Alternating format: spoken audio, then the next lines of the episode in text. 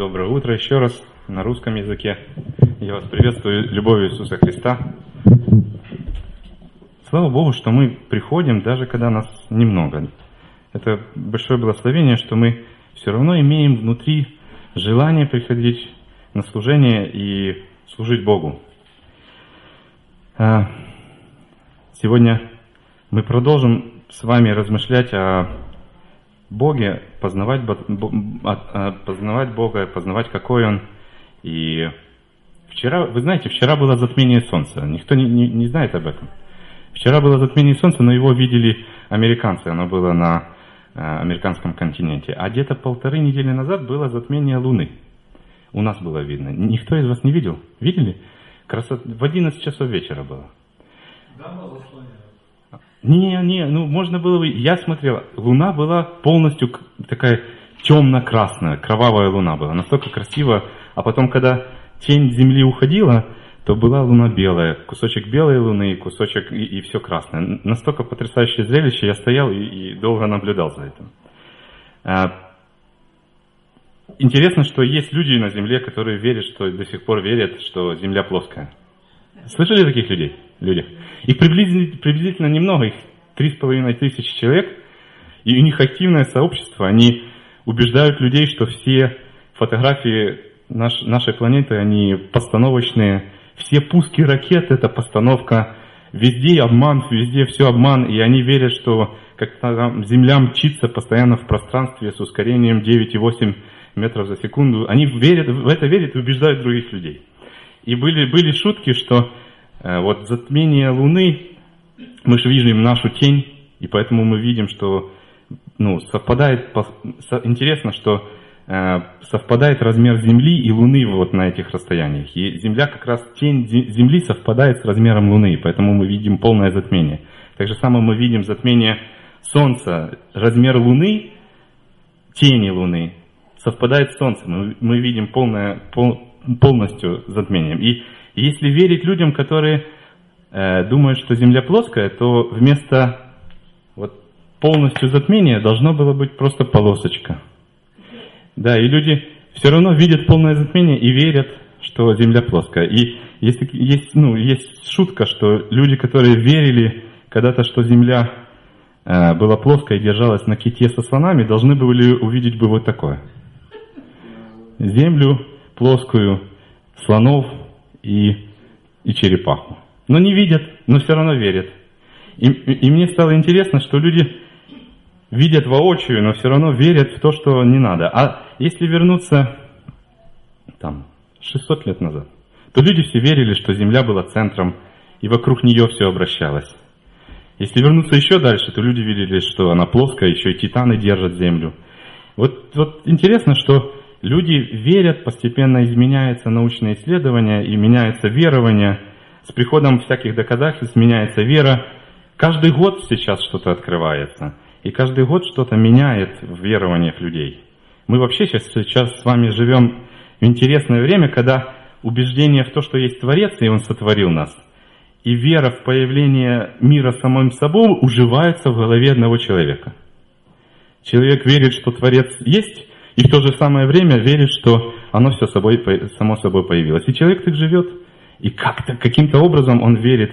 Есть такая книга, э, там, где вводится такое понятие двоемыслия. И вот в старое время в Советском Союзе люди так и думали, могли верить в две правды одновременно.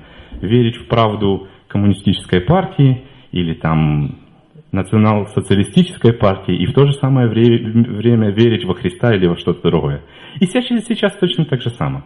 Люди могут верить в Творца и в то же самое. Но никак человек не может доказать Творца. Как бы мы ни с вами не, не могли, мы творение, мы не имеем никаких методов, научных приборов, чтобы обнаружить Творца. Творение не может доказать Творца. Это только дается верой. Поэтому я сегодня хотел поговорить и с вами поразмышлять о Боге как о Творце. Насколько Он могущественный, насколько Он великий. Но немножко если повторить назад, что мы разговаривали в два прошлых раза. Позапрошлый раз мы говорили, что Бог есть любовь.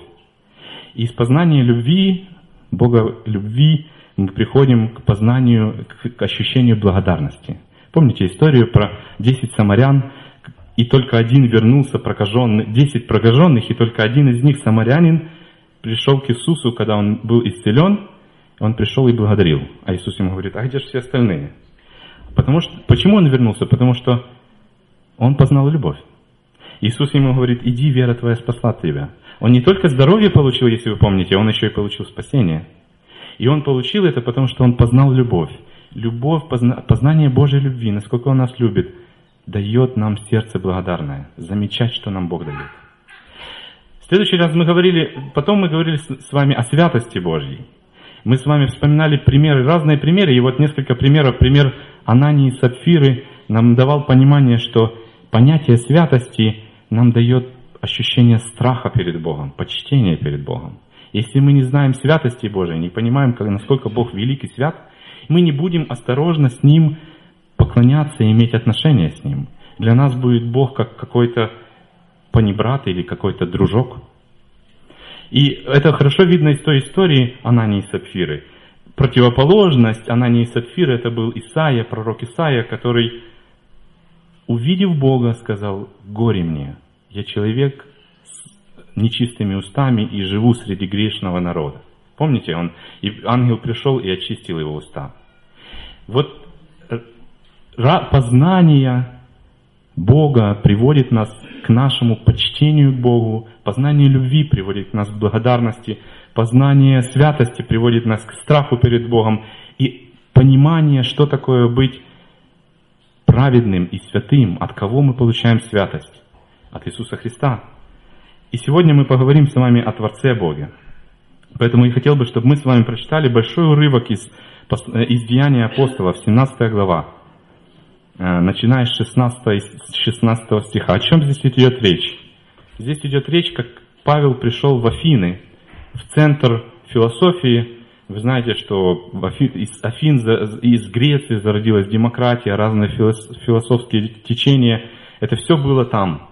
И там люди очень любили разговаривать, рассуждать, перемалывать все-все-все мысли, которые собираются.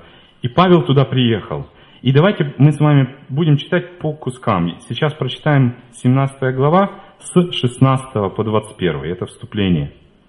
16 стих. В ожидании их в Афинах Павел возмутился духом при виде этого города, полного идолов. И так он рассуждал в синагоге с иудеями и чтущими Бога ежедневно на площади со встречающимся. Некоторые из эпикурейских и стоических философов стали спорить с ним, и одни говорили, что хочет сказать этот суеслов, а другие, кажется, он проповедует о чужих божествах, потому что он благовествовал им Иисуса и, а, воскресение. И взяв его, привели в Ариапак и говорили, можем ли мы знать, что это за новое учение, проповедуемое тобою? Ибо что-то странное ты влагаешь в уши наши, посему хотим знать, что это такое. Афиняне и все живущие у них иностранцы ни в чем охотнее не проводили время, как в том, чтобы говорить или слушать что-нибудь новое.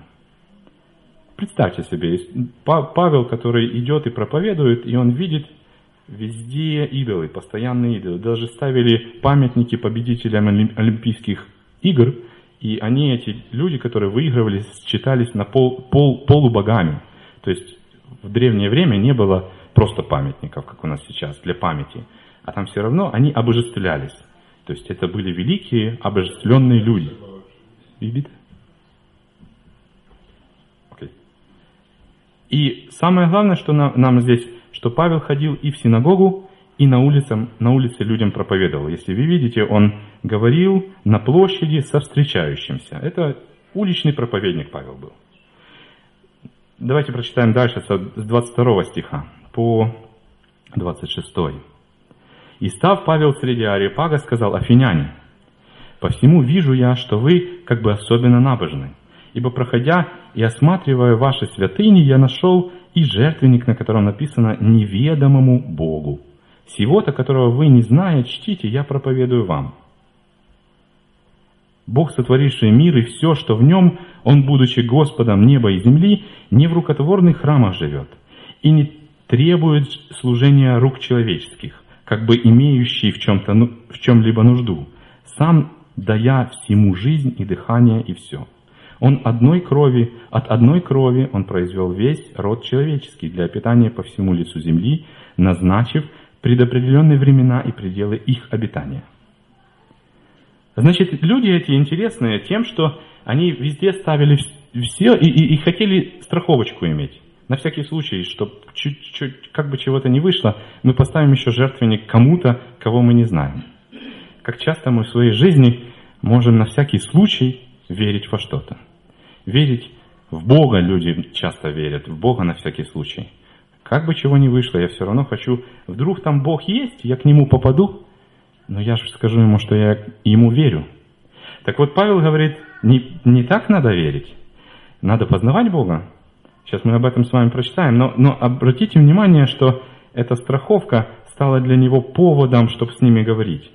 Каждый человек, даже неверующий человек, понимает внутри, что кто-то есть. Даже атеист, активный, агрессивный атеист, внутри понимает, что критерии красоты, критерии истины, они не относительны. Есть абсолютная красота в мире, к которой все люди стремятся. Почему-то всем нравятся красивые цветы. Всем нравятся красивые бабочки, красивые, красивые пейзажи. Нет, если у человека это все вызывает отторжение, и он отвращение, отвращение вызывает, это не является тем, что это его собственное мнение. Потому что если посмотреть на него как ребенка, вначале ему это нравилось. Бог вкладывает в каждого человека ощущение, что то, что-то есть абсолютное.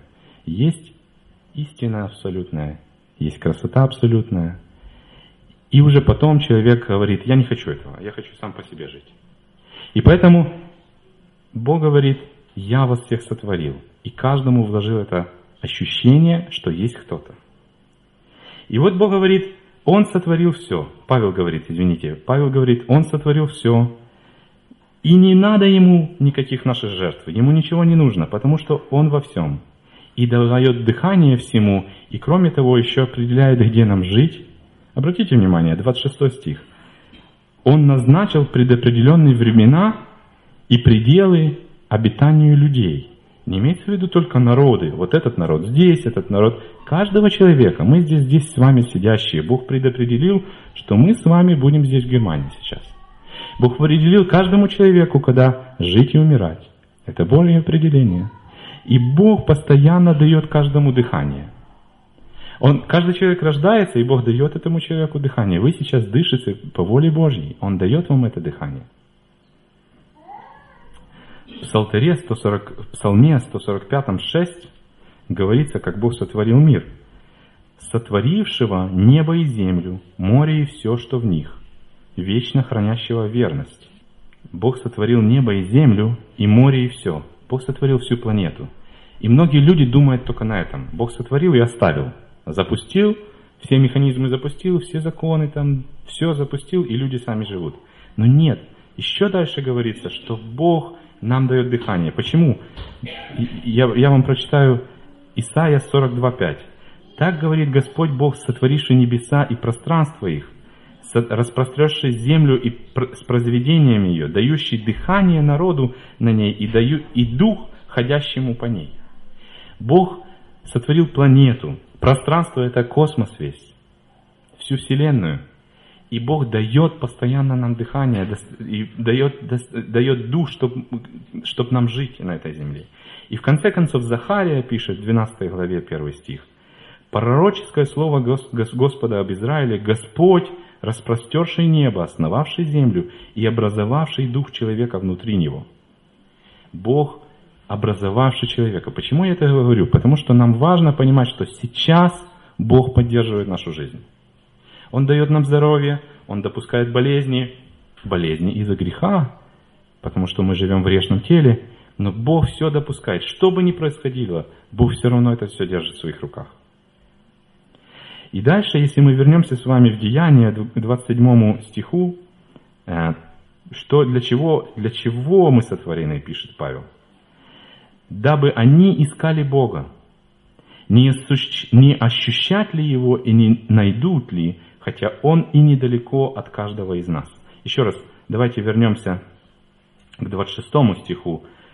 От, от одной крови он произвел весь род человеческий для обитания по всему лицу земли, назначив предопределенные времена и пределы их обитания. дальше 27. Дабы они искали Бога, не, ощуща, не ощутят ли Его и не найдут ли, хотя Он и недалеко от каждого из нас. Бог сотворил человека от Адама и Евы для того, чтобы мы Его искали. Разве не замечательно? Не для того, чтобы мы искали свое, а для того, чтобы мы искали Бога, чтобы мы ощутили Бога рядом. Цель жизни – ощутить Бога. И Павел говорит, хотя Он и недалеко от нас, хотя Он рядом, если посмотреть на все создание, если посмотреть на себя, как мы сотворены, если немножко разобраться в творении, если углубиться в это и увидеть Божье величие, Бог нас сотворил, чтобы мы Его ощутили, чтобы мы Его нашли. В Исаии Бог говорит, в 55 глава Исаии, 6 стих, «Ищите Господа, когда можно найти Его, призывайте, когда Он близко». И в то же самое время Павел говорит, а Он близко, Он все время близко, нам кажется, что Он не близко. Исаия говорит, призывайте, когда Бог близко, когда вы ощущаете Бога, призывайте, ищите Его, когда можно Его найти. Сейчас время, чтобы найти Бога. Сейчас время, чтобы нам находить Бога, потому что мы для этого сотворены. И в Псалме 144 псалмопевец говорит, «Близок Господь ко всем призывающим Его, ко всем, ко всем призывающим Его в истине». Близок Господь, кому? Ко всем призывающим. Люди, которые не призывают, они не ощущают, потому что они не ищут, они не призывают, они не говорят, Господь, ты где? Я хочу тебя найти, помоги мне. Ты меня создал, чтобы я тебя нашел и почувствовал. И вот мы подходим к очень важному стиху, 28 стиху из Деяния апостолов, 17 глава. Давайте прочитаем, 28 стих. «Ибо им мы живем и движемся и существуем, как некоторые из ваших стихотворцев говорили, мы его род, мы его и род. Итак, мы, будучи родом Божьим, не должны думать, что божество подобно золоту или серебру или камню, получившему образ от искусства и вымысла человека. 28 стих очень важно. «Ибо мы им живем». Мы живем, кажется, покушали и живем, дышим и живем, но Павел говорит, мы живем Господом. Он дает нам все, что нам необходимо в жизни. И из этого можно полностью менять свое мышление. Меняется мышление. Я живу и думаю, как мне прожить эту жизнь, как мне добыть пропитание, как, где мне достать финансы, как мне улучшить состояние детей, как мне лучше жить. А Павел говорит, мы им живем. Вы можете не беспокоиться, потому что Господь дает все, что вам необходимо. Когда я верю в Творца, когда я верю в того, кто меня создал, когда я знаю, что я, он, он мой Творец, и Он возле меня, я Его могу найти. Когда я знаю, что я им живу, я перестаю постоянно волноваться и заботиться. Это чудесно, потому что Господь дает нам такое благословение. Мы им живем. Он великий Творец, Он мог нас просто оставить. Но Он говорит, я даю вам себя, чтобы вы жили мною. Павел опять пишет к Колоссянам, письме к Колоссянам в первой главе 16-17 стих – Ибо им создано все, что на небе и что на земле, видимое и невидимое, престолы ли, царства, правительства, господство ли, начальство ли, власти ли, все им для него создано. И, от, и он есть прежде всего, и все им стоит. Смотрите, как замечательно. Все Богом сделано. Какие бы ни были правительства, ужасные, не ужасные, все равно Бог это все имеет. У нас нету такого в истории человечества, что Бог не видел бы всех этих ужасных вещей. Землетрясение, сейчас, сейчас Греция горит, уже 100 человек погибло, самый большой пожар за историю, за, за последние 100 лет в Европе.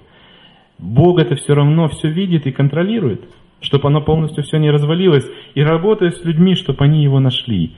Все нацелено на то, чтобы мы искали Бога. Когда у нас с вами в жизни что-то происходит, что мы не понимаем и говорим, Боже, почему? Господь говорит, ищи меня. Ищи меня и найди меня. Для этого у тебя это происходит. Чтобы ты пришел и прославил меня, даже в той ситуации, которая у вас происходит. Что же надо, нужно делать каждому человеку?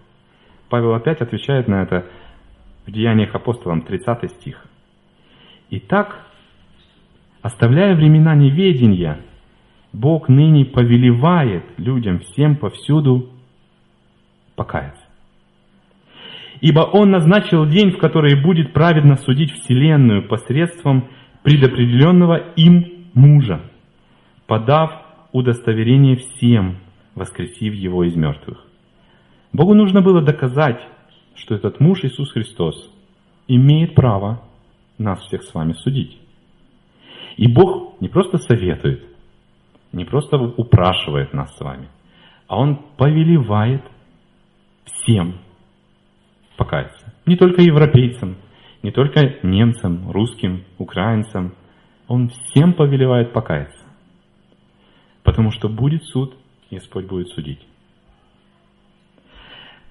Почему покаяться? Потому что когда мы приходим к Творцу, находим Его и ощущаем, что Он близко, то мы и ощущаем, что мы наше несоответствие перед Богом.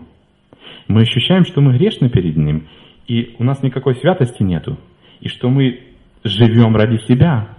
И Бог говорит, покайся и живи ради меня, потому что ты мое творение. Но не так просто Бог говорит, ты мое творение, ты должен меня прославлять. А Бог говорит, я умер за тебя. Я тебя так полюбил, что я тебя могу сделать своим сыном или дочерью. И у тебя уже не будет такого, что ты должен мне поклоняться. У тебя будет, что ты захочешь иметь со мной отношения, потому что я тебя люблю. Ты захочешь со мной общаться, и для тебя это будет естественно прославлять меня. В этом разница творения и ребенка. Бог не просто нас усыновляет или удочеряет. Бог нас делает родными – Титу Павел пишет, послание к Титу, 2 глава, 11-14 стих.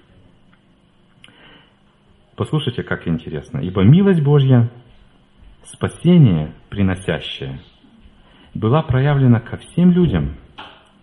Она учит нас, что мы должны отказаться от безбожия, от суетных желаний, вести себя разумно, быть праведными и благочестивыми в этом мире, пока ожидаем того благословенного дня, на который надеемся, когда снова появится во всей славе своей наш великий Бог и Спаситель Иисус Христос.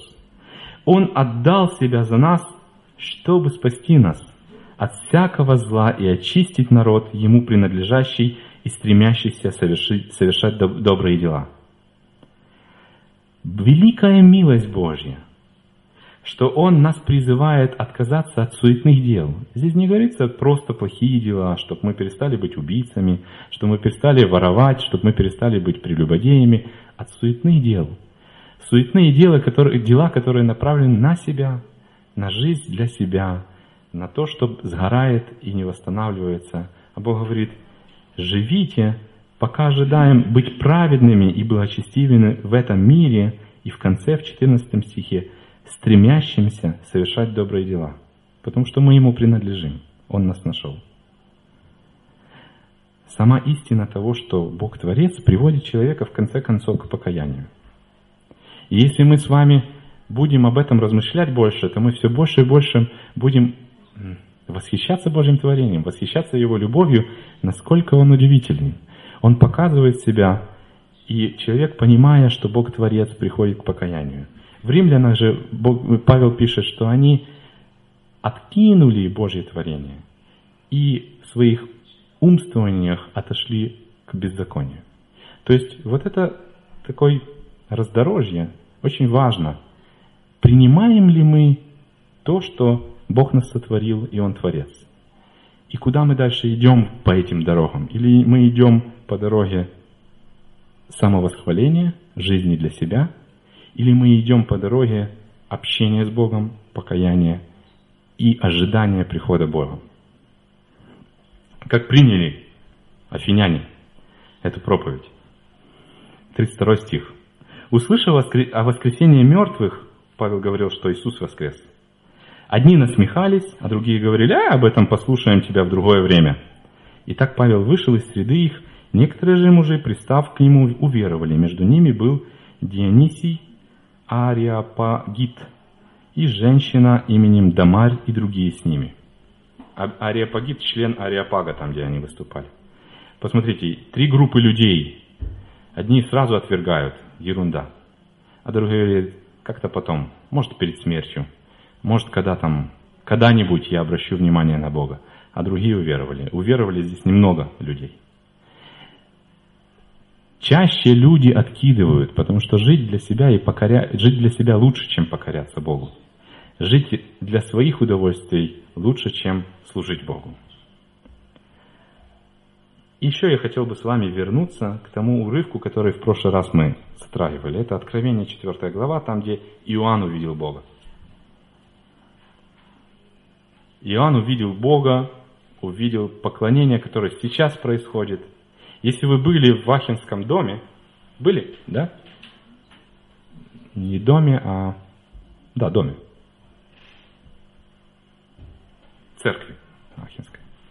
То вы видели там под куполом, там 24 старца изображены.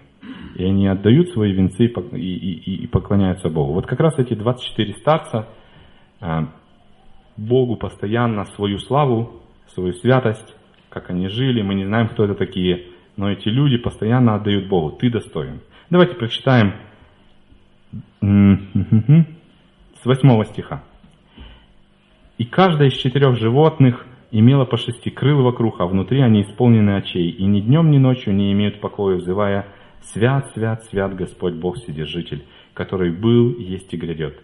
И когда животные воздают славу и честь и благодарение сидящему на престоле, живущему во веки веков, тогда 24 старца подают пред сидящим на престоле, падают, простите, падают пред сидящим на престоле и поклоняются живущему во веки веков, и полагают венцы свои пред престолом, говоря, Достоин Ты, Господь, принять славу и честь и силу, ибо Ты сотворил все. И все по Твоей воле существует и сотворено. Я хочу обратить ваше внимание, во-первых, свят, свят, свят, мы опять встречаем это. А во-вторых, достоин Ты, Господь, принять славу и честь. Наша жизнь для того, чтобы Богу, Бога прославить. Он достоин этого. Потому что мы им живем. Он сотворил все и по Его воле все существует и сотворено. В нашей жизни познание – это не просто, просто теория познания Бога. На познание Бога, оно влияет на нашу жизнь как христианина, как верующего человека. Познавая Бога, сердце меняется, и Бог, и мы совершенно по-другому строим отношения. Познавая, что Он Творец, мы меняем свое мировоззрение, что Он все контролирует – он во, во всем, мы им дышим, мы им существуем. Так чего мне суетиться? Чего мне тогда переживать, если Он обо мне все время заботится, если Он знает все мои волоски, если Он о мне заботится лучше, чем одевает вот те красивые цветы, которые мы с вами видим. Это пример Иисуса Христа, когда Он рассказывал. Меняется мировоззрение, когда мы познаем Бога Святого. Меняется мировоззрение, когда мы познаем Божью любовь. Каждый имеет возможность прийти к, к Творцу и покаяться, и начать с Ним отношения. Каждый имеет возможность сейчас сказать, Бог, где ты? Воззови ко мне, и я тебя услышу, говорит Господь. Бог не отказывается, что ты еще попробуй прожить свою жизнь, как тебе хочется. Ты еще попробуй меня найти. Но Бог говорит, ты просто меня позови, и я тебя услышу. Потому что Бог повелевает всем людям покаяться. Бог дал, открыл возможность всем людям прийти к Нему и примириться, опять же, через Иисуса Христа. Того Иисуса Христа, который станет в конце концов судьей.